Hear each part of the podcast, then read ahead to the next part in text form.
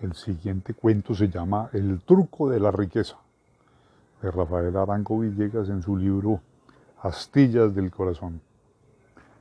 Apenas puede concebirse que haya pobres que tengan odio a los ricos, odio a los ricos, si en estos peladeros del Señor hay alguien que merezca consideraciones y aprecio, es el rico. El pobre rico que, engañado tristemente por el truco infantil de la riqueza, suda y se fatiga y se desvela por mantener este planeta cultivado y limpio. El pobre rico a quien mi Dios tiene aquí de mayordomo por una soldada infeliz.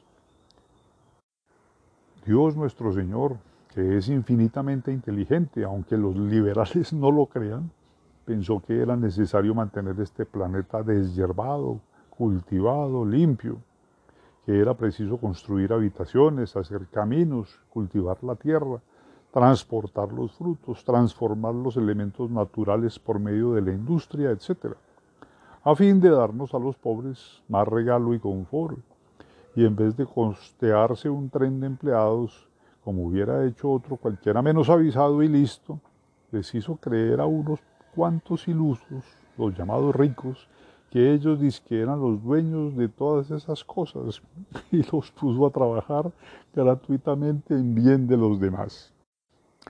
Que no, les voy a poner a ustedes un ejemplo para que ilustremos esta cuestión. A mí me encantan los solomos de res. No poseo hacienda porque felizmente pertenezco a la casta privilegiada de los llamados pobres. Debo entonces prescindir de los solomos pues no, Señor, ese es el truco. Tiene mi Dios comisionado a un pobre diablo para que me proporcione esas presas a, este, a ese desgraciado, a quien ni siquiera tengo la honra de conocer. Le hizo creer mi Dios que él, el pobre diablo, dice que era el dueño de una hacienda. Y ese pobre hombre corre todo el día detrás de un novillo, lo descuerna, lo sala, lo cuida y lo sazona para que yo me coma el solomo. Yo, compadecido, le suelto una propina por conducto de un carnicero y él se pone feliz. Hay otro grupo de ilusos a quienes mi Dios hizo creer que, eran dueños de casas y los puso a construir edificios para que los pobres tuviésemos un confortable refugio. Esos sí que merecen compasión y aprecio construyen un edificio con hartas dificultades, disgustan con el arquitecto, pelean con los trabajadores, tienen mil sinsabores. Y cuando ya la casa está construida, se la dan a uno para que viva en ella mediante el pago de una propina infeliz que ellos llaman la renta. Entonces se establece un pugilato, uno a bregar por tumbar la casa con la ayuda de los muchachitos de uno, y ellos a conservarla, a coger goteras, a desobstruir los desagües y a correr tras de uno para que les pague el arriendo. Pobres gentes, y pensar que hay algunos tan ingenuos y tan buenos que hasta siguen pagando el agua y la luz.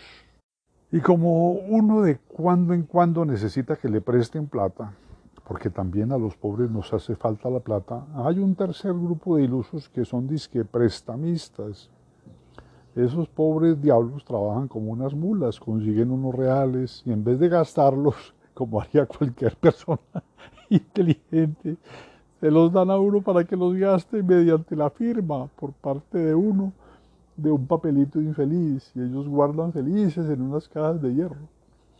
Valiente gente tan buena y que haya idiotas que los aborrezcan y les digan disque usureros. Pero sin duda alguna el más desgraciado de todos, el que merece más compasión, es un pobre diablo, rico desde luego, que es disque suegro.